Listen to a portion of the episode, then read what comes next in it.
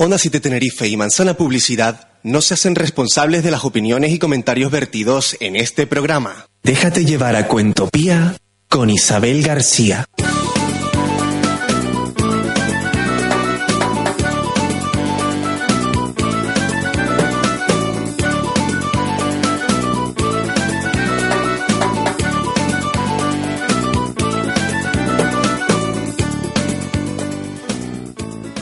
Hola amigos, soy Isabel García y les doy la bienvenida a este viaje sin fronteras que llamamos Cuentopía.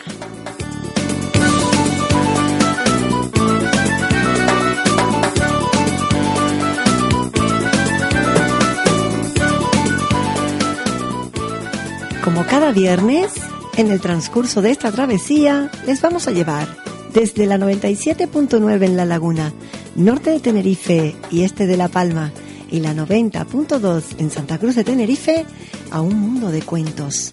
Porque los adultos seguimos siendo siempre niños y también nos merecemos soñar. Y, ¿por qué no? Dejar volar nuestra imaginación hasta donde nosotros mismos toquemos puerto. Así es que desde este mismo instante les invitamos a viajar con nosotros y a dejarse sentir desde lo más profundo de su ser.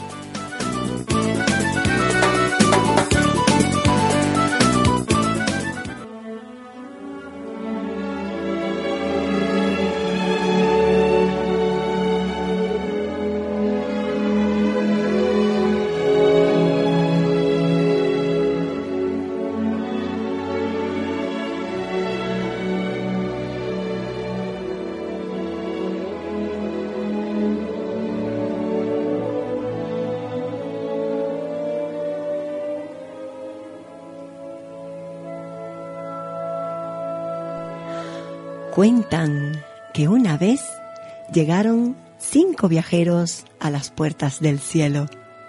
¿Quiénes sois? preguntó el guardián. Yo soy la religión, dijo el primero. Yo soy la juventud, dijo el segundo. Yo soy la comprensión, dijo el tercero.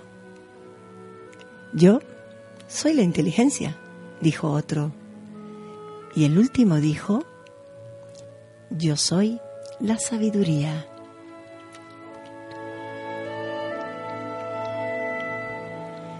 Entonces, el guardián del cielo pidió a los viajeros que se identificaran. Y la religión se arrodilló y rezó.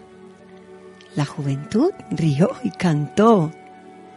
La comprensión se sentó y escuchó. La inteligencia analizó y opinó.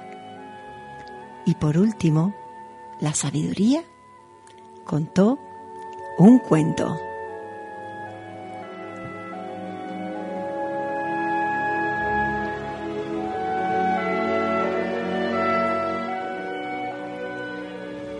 Hola amigos, buenas noches a todos, bienvenidos a Cuentopía, una noche más de viernes en directo, cuando son las 20 horas y 9 minutos del viernes día 14 de marzo. Y estamos aquí desde los estudios Onda 7 en La Laguna, pues bajo el control técnico de Cristian Luis, que hoy lo tenemos además como invitado, como compañero de esta casa, es nuestro presentador de, del programa de Así comienzan las mañanas en Onda 7 y bueno, ya les contaré yo un poquito cuando hablemos un poquito con él. Eh, lo agradecida que le estoy por, porque los primeros pasos eh, que se dieron mm, para Cuentopía y por Cuentopía nacen ahí, en ese programa, en ese magazine de todas las mañanas, de 8 a 10. Bueno, nos acompaña también Aarón González, narrador oral y actor, que ha participado en multitud de ocasiones como cuentacuentos, y como actor en el Festival Internacional de Cuentos de los Hilos, en las noches de terror en Arona, en Icot, en el Festival de Suguiño del año pasado en Santa Úrsula, allí fue donde yo lo conocí, en el Auto Sacramental de los Reyes Magos en Tejina, en adaptaciones teatrales como la de Mararía, en fin, mmm, Hola Aaron, buenas noches, gracias por acompañarnos, porque si estoy aquí diciendo todo lo que, en lo que has intervenido, pues se nos pasa el programa. Mm, Bienvenido, Aarón. Buenas noches, buenas noches. ¿Qué tal? ¿Todo bien? Bien, bien, bastante bien, bastante, bastante cómodo aquí. Me alegro. Bienvenido. Patricia, Patricia Luis, colaboradora de Cristian en el programa de la, Así comienzan las mañanas en Onda 7. Y bueno, pues también nos acompaña. Hoy estoy súper bien acompañada, ¿eh? porque con este apoyo de los compañeros, bueno, no sé, estoy muy contenta, la verdad, y muy contenta de que me acompañen, de que, de que eh, hoy formen parte de este, de este programa que nace ahí y que de verdad que, que para mí ha sido una gran satisfacción. Buenas noches, Isabel. Yo estoy, yo sí que estoy encantado de que esté eh, aquí en los micrófonos de Onda 7 y por supuesto también eh, poder compartir un momentito también de fantasía, ¿verdad? Sí, tú te acuerdas al principio que hasta cantábamos juntos porque aquello era... bueno, pero es que, claro, es el momento también, ¿verdad? Es la mañana, así que hay que aprovechar y, un poquito con un poquito de energía también. Sí, fue muy divertido y de verdad que yo me, me siento muy agradecida por esa oportunidad y por ese tiempito en donde yo venía y leía pues cuentos de, de Rosario Gómez con sus obras de cuentos con alma o los de Paulo Coelho que también me encantan y siempre pues teníamos unas palabritas de conversación. Y bueno, pues ahora Jorge ya... Bucay también. sí, también. Recuerdo uno de Jorge Bucay que me gustó mucho. No recuerdo el título ahora, pero me gustó mucho. Bueno, pues, pues no sé cuál sería, la verdad. Mm, no recuerdo. El camino de la felicidad o... Puede ser el camino de la felicidad. Puede, ser, bueno, son tantos, la verdad, y todos tan bonitos que, que bueno, que que hoy ya estamos aquí con grandes profesionales de la narración oral que siempre pues nos acompañan, nos cuentan su trayectoria. A ver, Aaron, dinos tú, como un sociólogo en potencia que ya está ¿eh? terminando su carrera, da ese salto al mundo del teatro, al mundo de cuentacuentos. Cuéntanos, ¿cómo fue eso? ¿Qué te, qué te impulsó a, a ello? Pues la verdad, mm, desde siempre prácticamente, desde, desde bastante pequeño, me ha atraído siempre el mundo del teatro, de la interpretación y todo esto. ¿no? Eh, cuando dices grandes profesionales, yo me quedo un poco como, bueno, vamos. Bueno, a mí me lo parecen, a mí me lo parecen y yo creo que cada uno es libre de opinar, ¿no? cada cual tiene su, su forma, quizá porque al igual uno no se ve tampoco como, como tal, ¿no? Pero y después de haber conocido, haber compartido en este caso momentos con otras personas a las que en este caso yo considero grandes profesionales como cuentacuentos, como narradores, como cosas así, ¿no? Como actores. Yo no me, no me veo como más que un actor amateur, quizás, como un narrador eh, en cierta medida voluntario, vamos a darlo, ahí. Un chico que tiene que ha tenido bastante suerte, porque la verdad es que yo sí considero que, he tenido he tenido mucha suerte, mucha mucha suerte. Y, en parte gracias a esa, a esa suerte, a, proyectos que en su momento fueron más de lo que se esperaba, eh, acabé contando cuentos en, festivales como el de los hilos o demás. Oye, precisamente, Aarón, eh, a mí me encanta preguntar cómo surgen, ¿verdad? Eh, ¿Cómo surge tu amor por, en este caso, eh, la narración oral, contar cuentos? porque al fin y al cabo hay muchas, hay muchas ocasiones en las que surgen de las maneras más, mm, no sé cómo decirlo, no sé cómo calificarlo, pero sencillamente curiosas, ¿no? Espontáneas muchas veces, ¿no? Porque descubres que tienes ese talento, o tienes esa inquietud, o tienes esa cualidad. a muchísimas personas, claro. muchísimas personas les suele surgir así. Muchos narradores lo han contado, ¿no? Que, que por ver actuar a otra persona, eh, a otro profesional de la narración oral, pues se les ha despertado esa inquietud. Se les contagia, ¿no? Efectivamente, nos lo contaba el otro día eh, Elena, Elena Castillo, que estuvo con nosotros y que, que, bueno, pues le había, se le había despertado de esa manera, ¿no? Ese entusiasmo y decir, contra, esto me llama, ¿no? Si te llamas porque tienes dentro, en tu esencia, esa ese talento y esa capacidad, ¿no? Y se te despierta, ¿no? Y supongo que porque brillarías. bueno, la pues, cosa, yo creo que en mi caso empezó más bien a través del teatro, ¿no? O sea, una de mis grandes pasiones eh, es el teatro, desde siempre, incluso más como oyente, más como asistente, más como... Me encanta, me encanta ir al teatro a ver una obra, a ver lo que se expone, tengo mis grupos favoritos aquí, tengo... Eh, la verdad es que me considero un, gran amante del teatro. Yo empecé eh, haciendo teatro, incluso antes se podría decir que mi primera actuación en público estaba vinculada al auto sacramental de Reyes Magos de Tejina. ¿no? Que es importantísimo, además de que es muy famoso. Sí, bastante famoso. Bastante conocido. Eh, allá por el 93. O sea, que tenía yo siete años en ese momento. Increíble. Siete, ocho años. Y fue la primera vez que actué en público, ¿no? Era un pastorcito que decía un verso. y yo creo que, por lo menos de la que tengo recuerdo, ¿no? Ya en los años posteriores, pues lo típico, ¿no? La gente uno se va apuntando en aquello que le va llamando la atención, al margen de los fútbol y cosas de estas, ¿no? Que actividades extraescolares de los colegios, eh, pues en el instituto empecé a hacer eh, teatro. O sea, estaba la, la, actividad y dije, bueno, ¿por qué no? Vamos a ver qué, sale de aquí. Vamos a probar. Y empezó una experiencia bastante increíble, bastante buena, ¿no? Era éramos un grupo conformado por alumnos de todos los cursos, eh, montamos un montón de obras, El Señor de Pigmalión, montamos algunas de, en fin, un montón de obras que, que poco a poco pues te iban, te iban enganchando. Y poco a poco pues uno va haciendo obritas, vas entreteniéndote, te vas divirtiendo tú, vas conociendo a la gente, nunca con, si les digo la verdad, nunca con expectativas a nada. O sea, desde siempre hacer lo que se pueda, a pasar el rato. Siempre lo has visto como algo como un, hobby, no, no, no como algo profesional. Si yo lo hubiera visto como algo profesional, quizá en lugar de haber estudiado sociología. Claro, habrías enfocado quizás tu carrera, ¿no? Pero no es el caso, ¿no? Entonces, ¿qué pasa? Que en 2005, sobre todo, me parece que fue, sí, en 2005, tuve, por eso digo que tengo mucha suerte, ¿no? tuve la, la, gran oportunidad por medio de, de la agrupación, de, la Asociación de las Artes Escénicas de Tejina, eh, de participar en el montaje de Mararía, y la adaptación sí teatral no es una adaptación teatral eh, que se que la hizo el propio director en aquel entonces Osvaldo Bordón junto al propio Rosarena.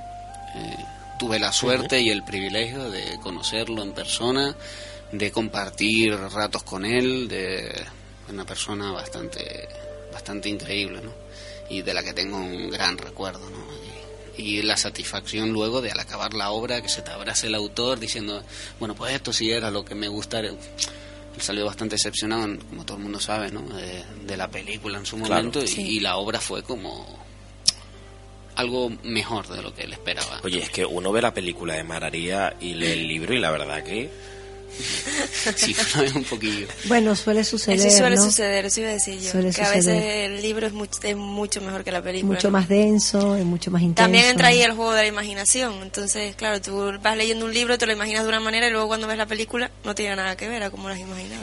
Y porque generalmente en el cine suelen tener que quitar. Reducir, claro, ¿no? Entonces, de alguna manera se quedan más pobres, ¿no? El caso fue que a raíz de esta obra de teatro, de teatro al aire libre, era un montaje bastante importante, ¿no?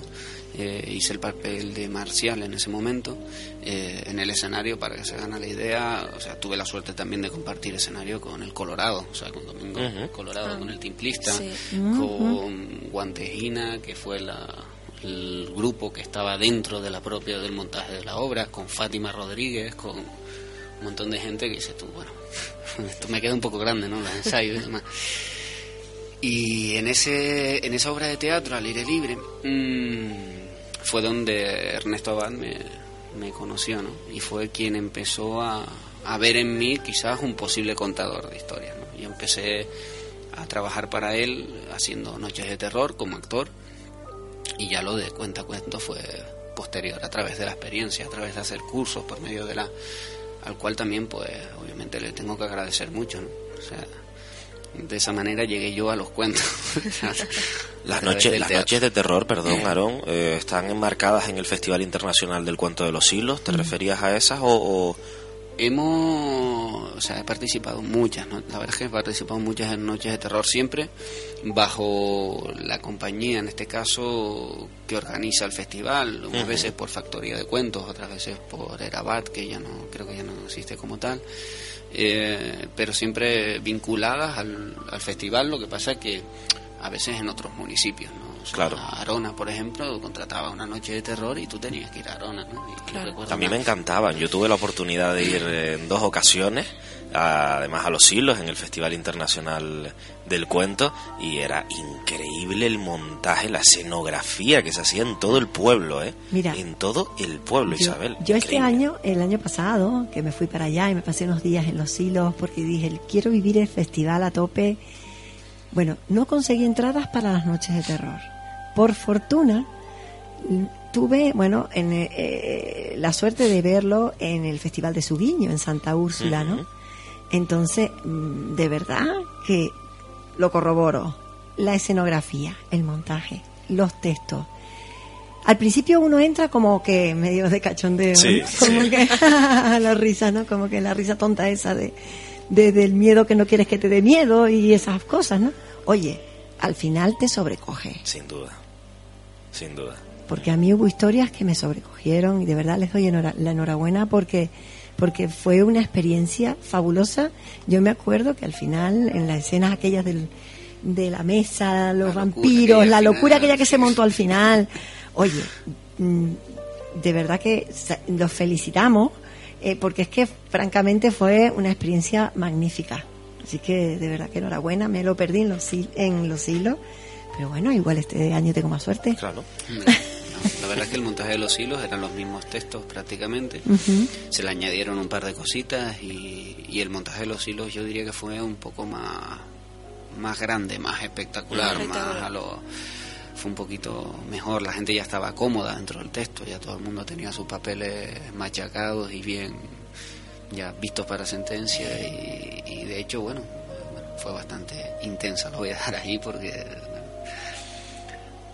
ahora mismo tengo tengo un recuerdo Porque tengo un recuerdo bastante curioso ¿no? Sí, a ver, cuéntanos, Una- es cotidianos, Sí, cotidianos, sí. alguna anécdota que? Anécdotas, anécdotas. Cuéntanos, Aarón. el tema el tema de las noches de terror ya sea de donde sea no donde lo hagas y tal primero es la predisposición del público no o sea Mm. por un lado está el típico la típica persona que va en plan parece que quieren demostrar algo como no yo no tengo miedo de mí eso no ¿no? el típico que entonces a veces se hace molesto e incluso Claro. llega a boicotearte el espectáculo la gente tiene que entender que obviamente allí dentro no se van a encontrar espíritus no se van a encontrar Claro, claro. no se van a encontrar vampiros no se van a entonces uno tiene que jugar un poco desde la imaginación, ¿no? En el fondo lo que vas a escuchar son historias de terror en la mayoría de los casos. Algún susto habrá por ahí, que bueno, que te coge imprevisto o no te coge, ¿no? Pero siempre con la predisposición y el amor hacia los cuentos, y al arte en general, porque a lo que vas es a lo que vas, ¿vale? O sea, si tú vas pensando que te va a salir un fantasma de verdad, pues, chico, o sea, no. Y no, tampoco hay que demostrarle a nadie que, oye, tú no tienes miedo, si Claro, tienes miedo, lo que claro. sea. Por que llegas a tu casa y te da miedo estar con la luz apagada, no lo sé. Claro. O sea, Esto es como los trucos de magia, la gente que se empeña en no disfrutar del truco, sino en saber cómo se hace. cómo se en hace. a ver cómo está Claro. haciendo, exacto. Entonces, ya te digo, la predisposición es lo más importante, que alguien vaya eh, con ganas de escuchar una historia de terror, con ganas de pasar un buen rato en el fondo, aunque sea para el terror. Es importante. Con ganas de respetarlo, que está, al fondo la gente que estamos ahí somos actores, no, no, Claro. O sea, no, como digo, no somos fantasmas, no nada, no es que te... Entonces, claro, hay gente que sí, que va con mucha predisposición, otras que no, que te va a intentar, que al final incluso ha habido casos en que se ha sacado ¿no? del espectáculo durante el ese, nos reservamos el derecho a, a decir, mire, por favor, abandone la sala con nosotros, Claro. y no tienen, ¿sabes? Lo Mm, típico. ¿no? Claro. Pero a veces va gente que, que encima es muy propensa, ¿no? A según qué cosas, y que se mete tanto en las historias Que lo pasa mal. que lo pasa verdaderamente mal. Entonces, Bueno, pero es que había historias duras. la historia que a mí me, co- me, me tocó contar, en este caso en Los Hilos, la primera vez, eh, salgo encima de un, salgo encima de un tráiler de un camión, creo. De hecho, en el, si se van ahora mismo al Facebook de, de Los Hilos, del cuento de Los Hilos, eh, me tienen arriba en la portada, no sé ni por qué. Entonces yo contaba desde ahí, la historia era bastante macabra, era una historia de una chica que descuartizaba, no sé qué, tal, y entonces entrabas en un montón de detalles y tal. Y en uno de los pases, pues, una persona del público que era bastante aprensivo ¿no? con, el, con el tema, pues cayó redondo para atrás. O sea, fue como... ¿Sí? ¿Se desmayó? Perdió el conocimiento, se cayó para atrás, perdió el conocimiento y, y tuvimos que parar el parche a la mitad. Saltó César desde arriba de la organización. Paren, paren, paren. En ese momento tú te quedas quieto y no sabes qué hacer. Es Claro. como, te das la vuelta. Yo me di la vuelta, me quedé mirando para la pared y no podía racionar, me tuve que quedar quieto. Claro. Entonces, Pero eso, eso lo que demuestra es que son grandes profesionales y que consiguen que las personas que Se lo... metan realmente Efectivamente. en, el papel, en la efectivamente. situación, ¿no? Yo más que, ya le digo, yo creo que es más la historia, más el, el propio, la propia predisposición de la persona, ¿no? Que, que en este caso mi actuación, que no, que no era tampoco, pero sí. Un poco todo, en realidad, Claro, ¿no? deben ser varios la factores. suma El de, de varios volvió en sí factores. rápido, Se pudo, estaba bien, ¿no? No le bien, pasó además nada. tenía la suerte que la madre era médico, o sea, nuestro compañero Héctor, que Héctor Ruiz, Mm. estaba de guía en ese momento, ¿no? Mm. Llevando a la gente, chicos, ¿estás bien? ¿Te encuentras bien? Incorpórate, ponte así un poco, a ver, eh, agua, agua, por favor. Y dijo a la madre, mira, tranquilo. La madre le dijo a Héctor, ¿no? Oye, tranquilo, no te preocupes, que yo soy médico. Salió el chico fuera, se reanudó el pase, cortaron mi texto a la mitad, eh, siguieron a la siguiente sala y, desde que pude salí fuera a ver, pero ¿qué te pasó? ¿Qué- Claro. No, no sé qué, no sé cuánto. Estuvo bien, eso fue el último día, la verdad. Una anécdota más que contar. Entonces, las noches de terror son peculiares. Sí, yo creo que el terror es un, ¿verdad? Un, un canal para el cuento magnífico, sobre todo para el cuento de adultos y, y una manera de, de impactar de una manera muy, muy, muy fuerte, ¿no? En el público. Tienen una Con el cuento de terror, más ¿no? complicado a lo mejor de, de interpretar, puede ser. Yo, la verdad, ¿O cuál crees tú que a lo mejor es el género que más es más complicado de interpretar? yo más que género lo valoraría por público. Por ¿no? público. O sea, date cuenta que las entradas de terror vuelan. Es una cosa que sale a la venta. Si Mm. pones 30 pases, los 30 pases se van a volar. O sea, Sí. es una cosa que siempre vuela así, rápido. El público al que va son público, es pu- está generado, o sea, público adulto, ¿no? Es, Claro. es más difícil en este caso, para mí, a mí me cuesta mucho más mantener la atención al igual durante 45 minutos de niños, De niños. sobre todo de 3 a 7 años, ¿no? Es Una edad difícil para mantener Sí. sentados los chicos, tal. Que en este caso a los adultos, ¿no? Salvando las situaciones estas que saca Claro. la persona, que no, que no quiere estar ahí en realidad, que viene por no se sabe bien por qué. Entonces recuerdo, por ejemplo, en una actuación en un colegio de La Matanza, eh, recuerdo que nos contrataron ¿no? para contar cuentos y tal. Eh, fui con mi compañero, con Álvaro García, que desde aquí le mando un caluroso abrazo, amigo, profesional como la Copa de un Pino, gran músico y que me acompaña en muchas actuaciones, ¿no? O sea, sobre todo con el clarinete, aunque él toca el saxo, él, él es el hombre orquesta. Lo tenemos que traer otro día contigo. Tenemos que tener otro día. Le dije de venir, pero tenía ya algún compromiso. Ahora mismo es el director de la banda, de la agrupación cultural San Sebastián de Tejín. Y está un poquillo liado ahora últimamente. Eh, entonces recuerdo que en La Matanza, por ejemplo, eh, fuimos, nos contrataron, ¿no? A las 5 de la tarde estuvimos allí y tal. Y primero actuaba la banda juvenil de La Matanza. Era como eso, los chicos sentados. Estoy hablando de niños de todas las edades, desde 5 años hasta sexto de primaria, ¿no? Y eh, nada, empezó el espectáculo, la banda tocó como 20 minutos, 25 minutos. Se bajaron ellos y bueno, ahora nos toca a nosotros. Íbamos pensando, ¿no? Y, yo y mi compañero Álvaro. No, empezaron a subir profesores. Subieron uno- un, profesor, contó un cuento, se bajó él, subió otro profesor, contó otro cuento, se bajó ella, subió otro profesor y después como que parecía que se empezaban a picar entre ellos, ¿no? Era como, ah, este contó un cuento, a este le aplaudieron más, voy a tal, no sé qué. Total, que aquello empezó a las 5 y a las siete y media es cuando nos miran y dicen, ah, les toca a ustedes. Ah, Mira que los chiquillos llevan ahí dos horas y media. O sea, no, esto, ellos no ven la hora de levantarse. Y había, había una película después, una proyección en la cancha, ¿no? Eh, fue bastante bastante duro, ¿no? Me nos subimos al escenario al final y bueno, vamos, lo que hicimos es que acortamos esto un poco, le dije a mi compañero, y vamos a intentar... Pero ¿cuál fue mi sorpresa? Cuando empezamos, cuando nos presentamos, me iba mirando para el público y ya había niños en unos colchones, unas especies de colchones que habían sacado las propias profesoras fuera, con como de goma espuma, de estos Sí. así y tal, con sus mantas y todo, mirando, o sea, tapados, arropados, esperando, ¿no? Era como, se notaba que estaban cansados, que Claro. no iban a atender a todo.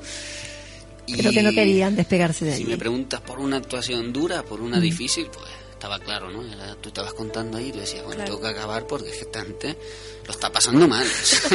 Realmente lo está pasando mal. En las noches de terror, cuando tú ves que el público es, eh, es así, es súper aprensivo, que, que lo está viendo, hasta te creces, ¿no? Y Claro. buscas intentar sorprenderle más.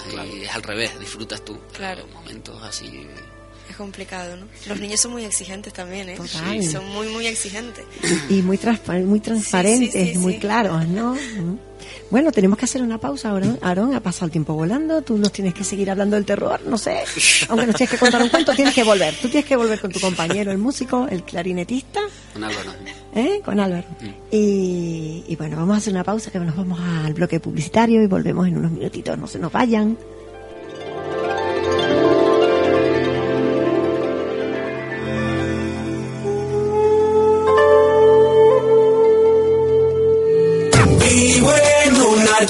7.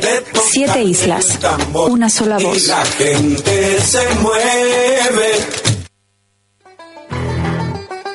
Celebra el Día de San Patricio en La Laguna. Música en directo, deportes y mucha cerveza. El viernes 14 y sábado 15 de marzo tienes una cita con una de las festividades más importantes y más celebrada del mundo, el Día de San Patricio. Acércate a la laguna entre la Avenida Trinidad y Cruz de Piedra y disfruta del Santo Patrón de Irlanda. Organiza Zona Comercial Abierta de Ocio Universitario. Colabora FECAO, La Laguna Zona Comercial y Ayuntamiento de San Cristóbal de la Laguna. Flexibilidad y comodidad. Cursos en línea del aula abierta de Radio ECA. Intervención psicosocial. Empresa, Idiomas. formación del profesorado, Nuevas tecnologías. salud Medio ambiente. y fe y cultura. Póngase una meta. La formación es el camino. Radio ECA. Más información en el teléfono 902-312-212 o en la web radioeca.org.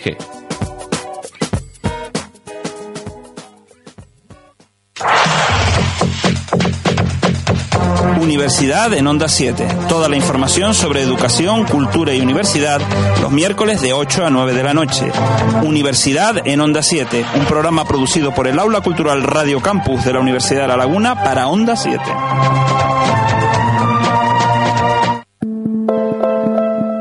Si quieres potenciar la actividad de tu negocio, en Onda 7 Tenerife tenemos la fórmula.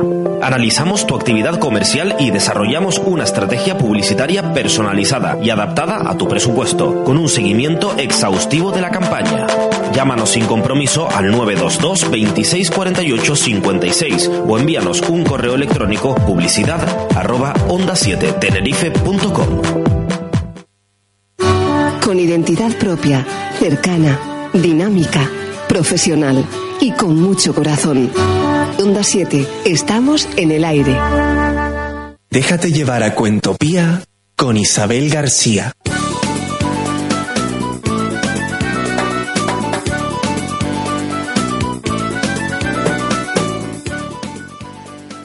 Bueno, pues ya estamos de regreso y mm, aunque esto del terror ya nos queda, quedamos emplazados para que Aarón venga con su compañero en otro momento, en otra ocasión, que esperemos que sea pronto. Yo creo que es el momento de que nos cuentes el cuento que nos traes hoy. Y Y me quedé sin voz ahora en un momento. ¿Quieres No agüita? te acerques No, no, mucho a mí tengo- porque yo estoy tengo- fastidiada la garganta. no vaya a ser. Tengo agua aquí, tengo agua aquí. Em, pues vale, cuando ustedes me digan. Cuando ustedes me digan Cuando tú quieras, ya mismo.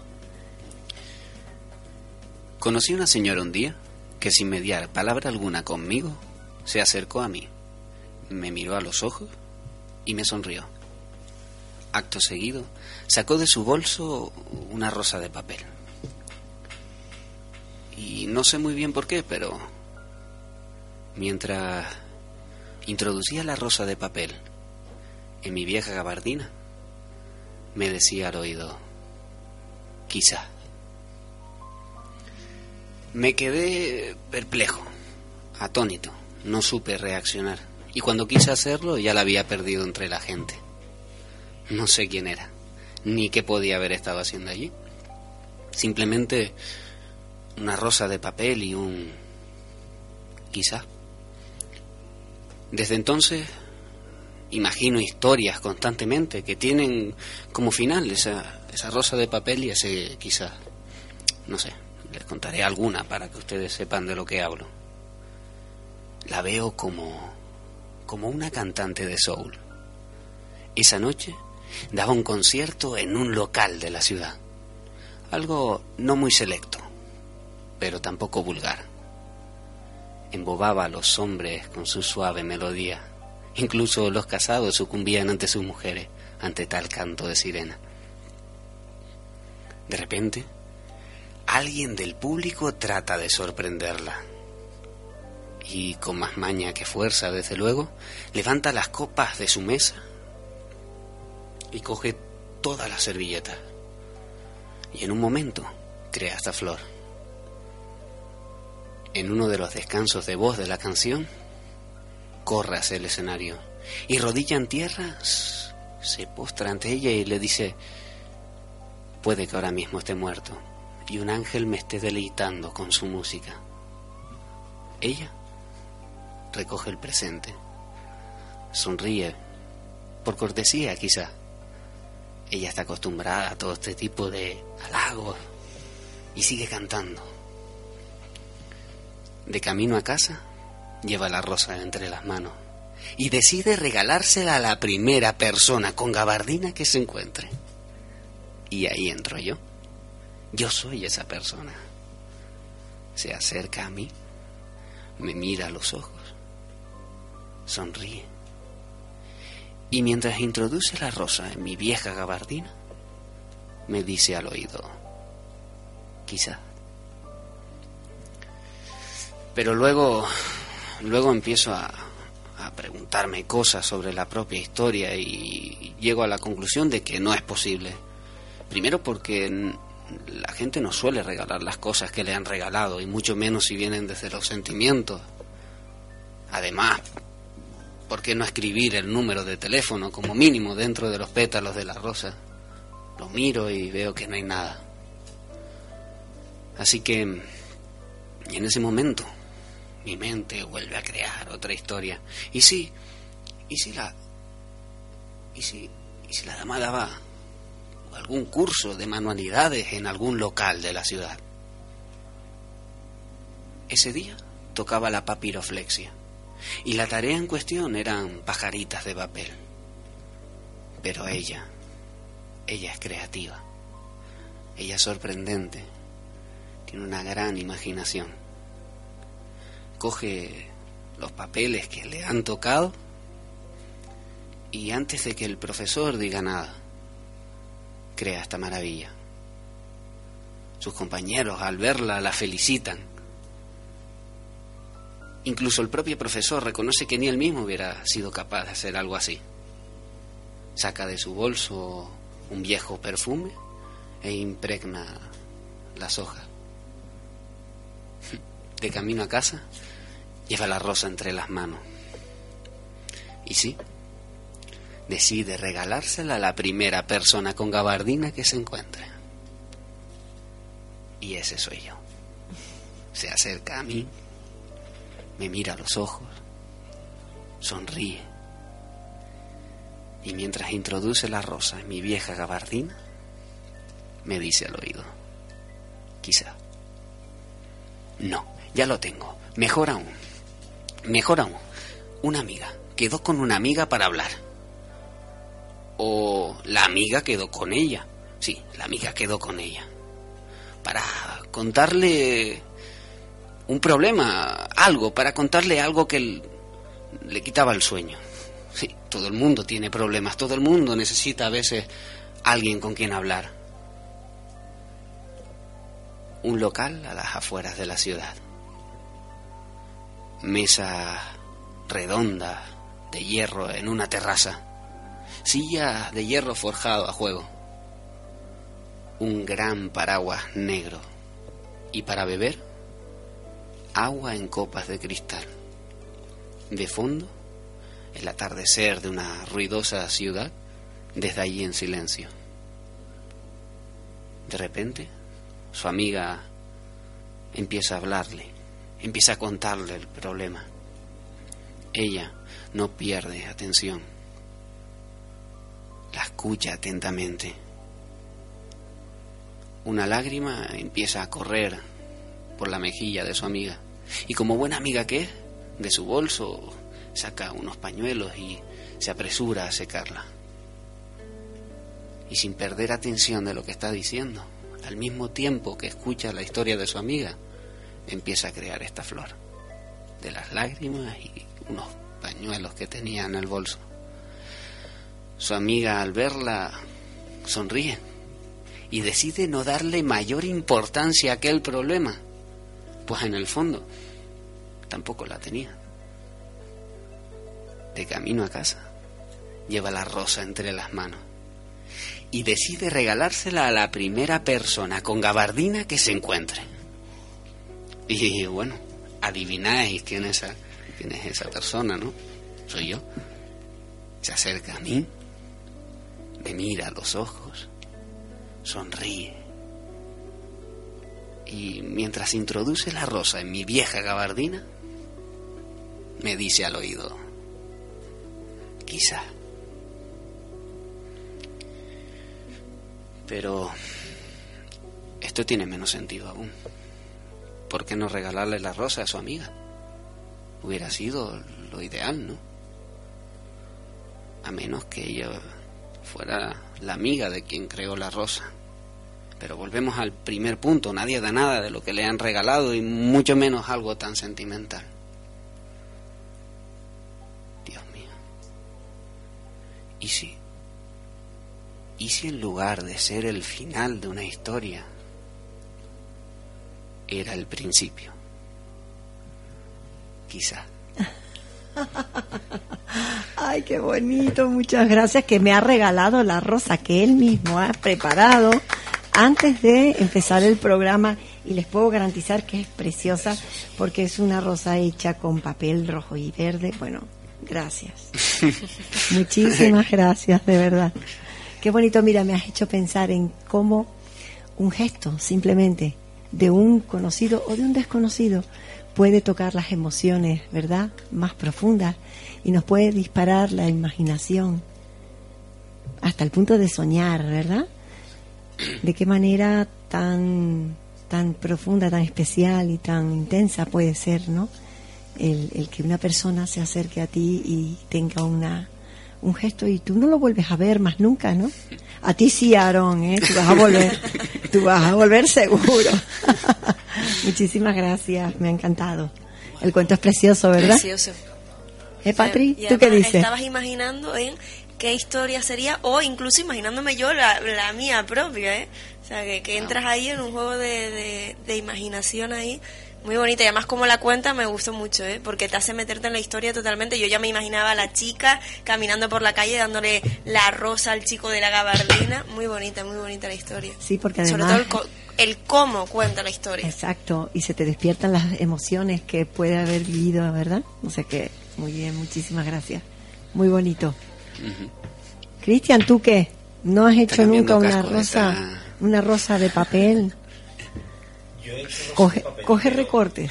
Tan bonitas no, ¿eh? Esta es De verdad, maravillosa. es preciosa. Bueno, me te vamos a sacar- ¿Me dejas va- tocarla? Bueno, pero es mía, ¿eh? Es suya, ¿eh? No Porque sé te veo demasiado entusiasmado. El próximo día que vuelva otra para nosotros. Es ¿eh? increíble. Además, seguro que teníamos la misma impresión, eh, Patricia, al comenzar, que él tenía unos papeles y no sabíamos lo que estaba haciendo, ¿verdad? Plegándolos aquí mientras hablábamos. Sí, sí, sí. Y yo creo que todos estábamos pensando, ¿qué estará haciendo con esos papeles?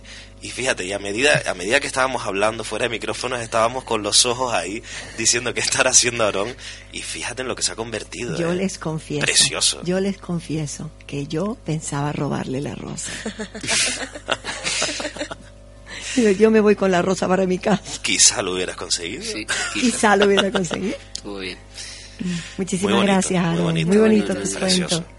Oye, y la historia del cuento, a mí ahora me, me, me surge la, la duda de dónde surge la idea, no sé. Eh, bueno, este es un cuento personal. La verdad es que es otra de, la, de las pasiones que ojalá pudiera ser más a menudo, ¿no? Eh, a ratos escribir cuentos, ¿no? Entonces, este que les he contado es un cuento personal, escrito por mí hace ya algunos años, hace dos o tres años. Lo, lo he puesto en marcha en algunos espectáculos también.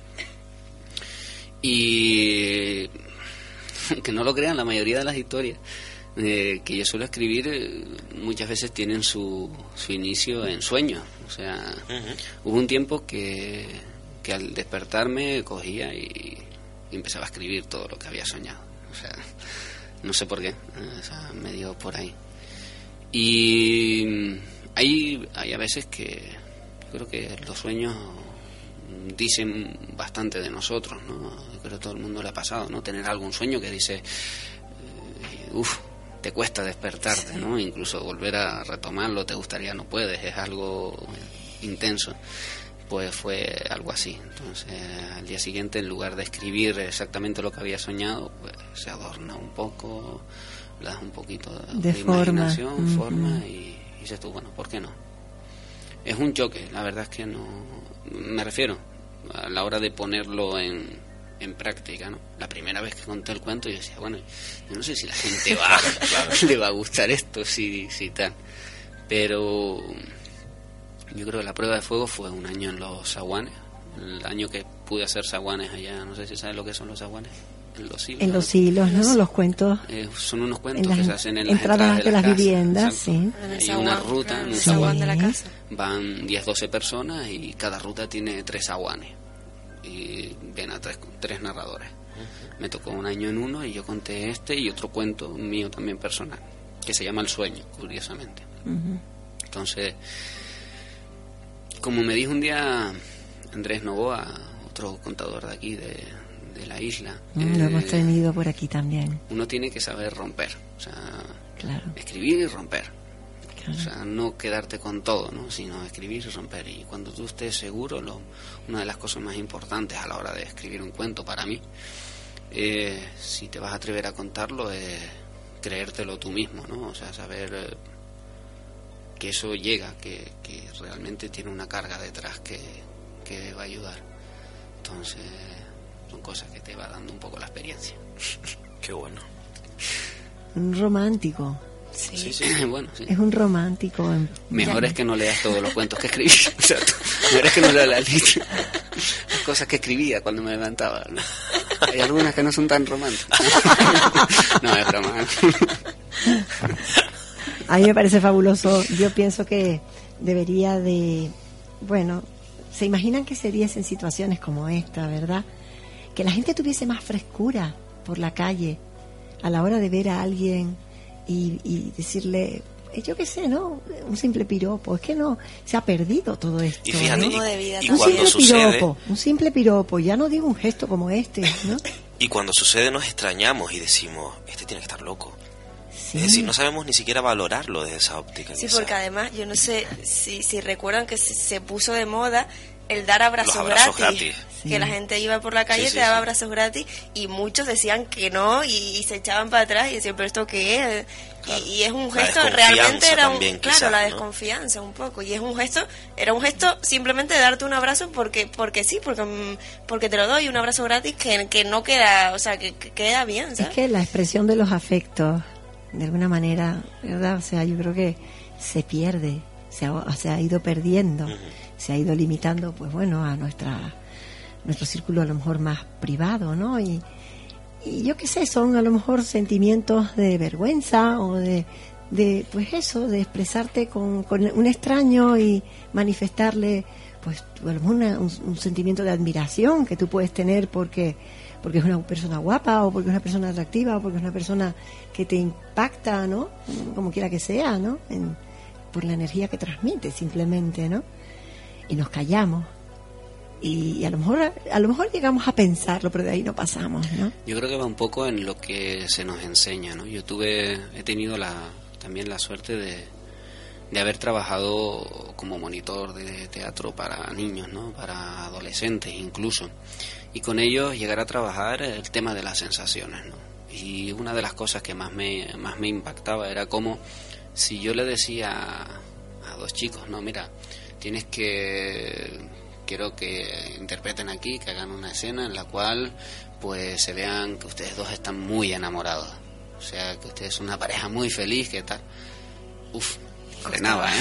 Frenaba, costaba, era como... uf, era vergüenza, era Vergüenza, algo ¿no? bastante duro. Sin embargo, yo llegaba y le decía, bueno, quiero que, que en lugar de esto sea más bien una discusión, algo violento, algo... Y era mucho en un momento, sencillo. era como pum, te lo hacían sobre la marcha. Entonces eso te hace, eso son cosas que te hacen pensar, ¿no? Es como, ¿qué es lo que estamos viendo? Yo ¿Qué creo es que, lo que estamos claro, que entra un poco en la educación ¿no? que recibimos y yo creo que en general la educación que recibimos no es precisamente la de mostrar tus sentimientos, la de mostrar esa, ese afecto hacia la gente, sino que eso se queda un poco más para casa y sobre todo a los hombres. Hacen, bueno, ahora no tanto, pero es verdad que y yo creo que ahora también, pero a los hombres se les dice que, que no hay que no hay que llorar, ¿no? Y eso es una cosa también que, que ha calado mucho. Efectivamente. Y luego el sentido del ridículo y el miedo al rechazo y Claro. todas estas cosas También. influyen muchísimo, ¿no? Porque tú vas por la calle eh, sonriéndole a la gente y, y dándole, manifestándole. Los abrazos. Esta tía está loca como una cabra. ¿no? Estaba imaginándome ahora la escena, Isabel, tú por la calle Castillo. sonriendo. Y... Pero, sí pero- que es verdad que una sonrisa abre muchísimas puertas. Muchísimas puertas. Cuando tú te diriges a una persona con una sonrisa. El ser amable, simplemente, que yo creo que, que Simplemente. no- tampoco hay que, que decir mucho De más. verdad, sino lo, lo ser digo, amable. Lo digo por experiencia propia, es que verdaderamente uno descubre todo en la vida es acción-reacción. Entonces cuando uno va, ¿verdad? Con la disposición de, de entrar, de llegar, de, de, de, de- buen rollito, de todas estas cosas son importantes.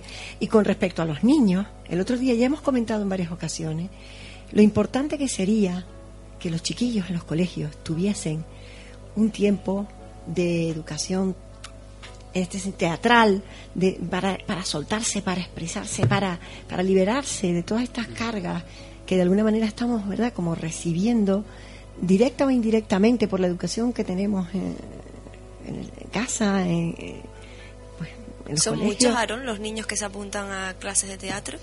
Eh, depende. Es una actividad todo- extraescolar que llama a los niños. Yo ya te digo, este año no, no, no seguí haciéndolo, más bien llevo dos años que me, he preferido centrarme en este caso en los estudios, a ver si lo acabo ya una vez, que ya va siendo hora.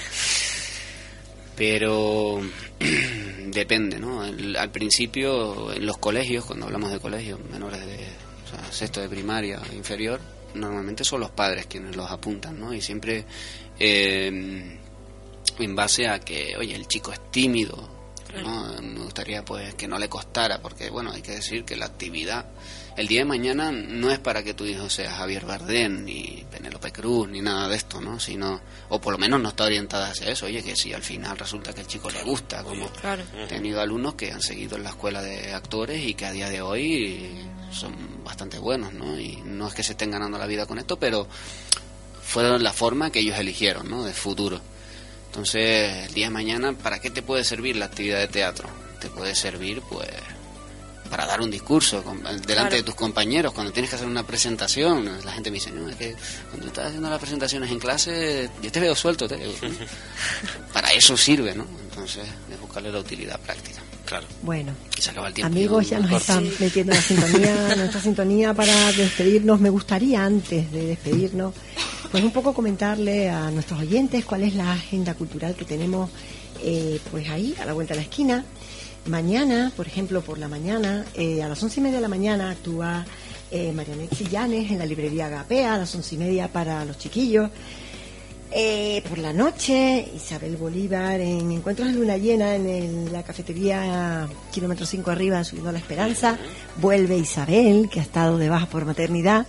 Entonces, bueno, pues a las 9 de la noche, entra libre, se toman un chocolatito y pasan un buen rato. El 16 de marzo, domingo, tenemos también en la Cafetería Regia, en Santa Cruz, Palabra por Federico y Alberto, son poemas de García Lorca. Yo creo que puede ser algo bastante interesante. Es por la noche a las 20-30 horas. Y luego una cosa que me encanta, que es un festival que tenemos ahora ya en esta semana, un- con motivo de, del Día Internacional de Narración Oral. Pues bueno, hay un festival de encuentracuentos que se celebra en el Teatro Guimerá eh, este jueves, día 20 de marzo, a las 20.30, les repito, eh, también en colegios y bibliotecas, en fin, que hay un montón de actividad de cuentos para todo aquel que quiera divertirse, distraerse, pasar un buen rato y olvidarse de los problemas, que es lo que intentamos, que este ratito sea para eso. Un beso muy grande a todos. Muchísimas gracias, Aarón. Muchísimas gracias, Cristian.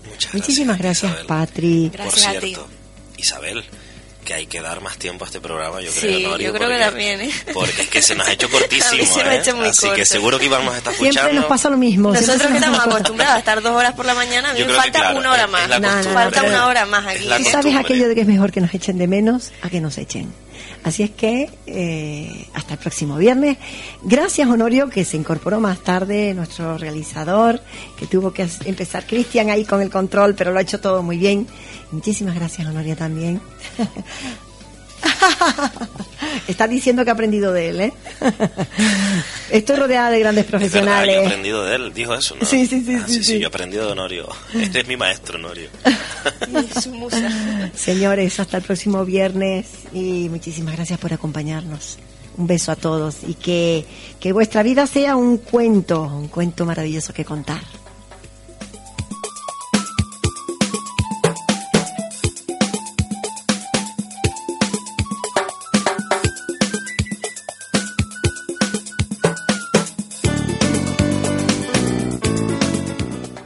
Onda City Tenerife y Manzana Publicidad no se hacen responsables de las opiniones y comentarios vertidos en este programa.